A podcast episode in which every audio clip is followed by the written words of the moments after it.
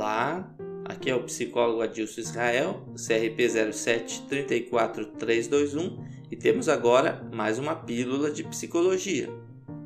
Hoje vamos falar de um tema que transita ali entre o curioso e o polêmico, que é falar sobre machismo, feminismo e sexismo. Embora estas três palavras se diferenciem apenas pelo prefixo, e em todas o prefixo está relacionado ao sexo, elas têm muita diferença em seus conceitos. O sexismo diz respeito a comportamentos que alimentam uma discriminação baseada no sexo. É claro que há muitas e importantes diferenças entre homens e mulheres, mas a verdade também é que essas diferenças são muito menores do que se imagina. E sexistas todos nós somos, pelo menos um pouco, ainda que de forma inconsciente. E isto se reflete em diversos aspectos da nossa cultura, mas nem todos são positivos. Então, o sexismo é sobre a diferenciação, uma discriminação inadequada entre pessoas apenas pelo sexo. É muito mais do que rosa ou azul. É como se quase tudo fosse separado entre coisas de menino ou de menina. Aqui vai algumas frases com sexismo explícito que com certeza você vai concordar com algumas. Homens são fortes. Mulheres são delicadas. O homem deve abrir a porta para a mulher. A mãe é mais importante que o pai na educação dos filhos. O homem é responsável pelo sustento da família. Mulheres não sabem mandar. Homens não choram. A mulher tem visão periférica e o homem tem visão espacial. Essa lista poderia ser bem maior, mas com certeza alguma dessas expressões sexistas lhe soou coerente. Observe ainda que o sexismo pode ser ambivalente e pode se manifestar de maneira benevolente e como também de maneira hostil. O sexismo benevolente, por parecer inofensivo, pode ser muito traiçoeiro. Isso porque ele vem disfarçado em atitudes gentis, sedutoras, educadas e até românticas. Mas embora seja mais fácil de aceitar, os efeitos do sexismo benevolente podem ser igualmente devastadores. Na prática, o sexismo benevolente é sustentado por uma interdependência que reconhece sim o valor de ambos os sexos, mas apenas para funções distintas, diferentes e separadas. O sexismo hostil se manifesta através de atitudes dominatórias ou ideologias agressivas para justificar a imposição de uma inferioridade aos demais. E é aqui que se conceitua o machismo. O machismo diz respeito à busca e manutenção de uma dominação masculina. Isso porque a dominação masculina é algo prevalecente na ampla maioria das culturas e desde muito tempo, profundamente enraizada na força física, que desde então determinou aos homens uma espécie de controle, e que se estende aos papéis de poder, de governo, de mercado de trabalho e até nas instituições religiosas é uma ideologia da supremacia do masculino que nega a igualdade de direitos entre homens e mulheres.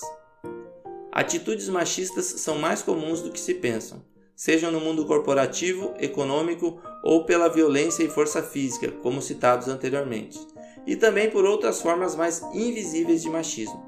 Por exemplo, quando uma mulher não consegue concluir sua frase porque é constantemente interrompida pelos homens ao seu redor, quando homens duvidam ou se apropriam das ideias de uma mulher pensando que por ser homens vão ter mais crédito, quando um homem dá uma explicação óbvia a uma mulher como se ela não fosse capaz de compreender apenas por ser mulher, quando ridicularizam ou consideram exagerados determinados comportamentos apenas por terem vindo de uma mulher, a popular louca, histérica ou surtada. Esses são apenas alguns exemplos de machismos, mas conforme nos atentamos, seja na análise cultural, social, estrutural ou econômica, comportamentos contrários à igualdade de direitos entre homens e mulheres vão ficando cada vez mais claros. Sobre o feminismo, ao contrário do que muitos pensam, não se busca uma supremacia ou dominância da mulher sobre o homem, mas diz respeito à luta pela igualdade de direitos entre homens e mulheres. Ainda sobre o feminismo, alguém pode pensar que homens e mulheres têm direitos iguais no Brasil, mas não. Na teoria, um pouco, mas na prática, muito pouco. A humanidade foi desenvolvida sob a opressão das mulheres e se voltou totalmente a uma ótica masculina. Embora muito avanço tenha ocorrido ultimamente, ainda existe muito a ser feito neste campo. Quando uma pessoa, não apenas uma mulher, é oprimida, calada, manipulada, diversos problemas emocionais podem ser gerados. Abusos sexuais e psicológicos, baixa autoestima, depressão, crises de ansiedade e até síndrome do pânico são apenas alguns dos sintomas que o machismo pode manifestar. A mulher é sim o principal alvo do machismo. São elas as que mais sofrem, mas o machismo afeta também os homens. Homens sentirem-se poderosos sobre as mulheres, além de uma injustiça social, é também ruim para o próprio homem. Homens machistas sofrem com a autossuficiência. Pensam que têm que dar conta de tudo. Não aceitam suas vulnerabilidades, têm dificuldades em pedir informações quando estão perdidos, não se sentem confortáveis em pedir ajuda, não vão ao médico e isso facilita o aparecimento de doenças físicas e traumas mentais. Então, você já se perguntou em que medida contribui para a perpetuação dessa realidade, ainda que de forma inconsciente? Ao contrário do que muitos pensam, as atitudes sexistas e machistas são sim cometidas por homens e mulheres.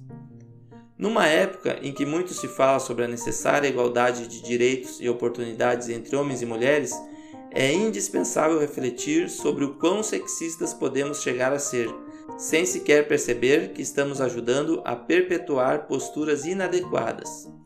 E a única forma de impedir que isso siga existindo, ao menos massivamente, é entender em que pontos somos sexistas e tentar não transmitir esses valores para o nosso entorno familiar e social. Abraço e até a próxima Pílula de Psicologia.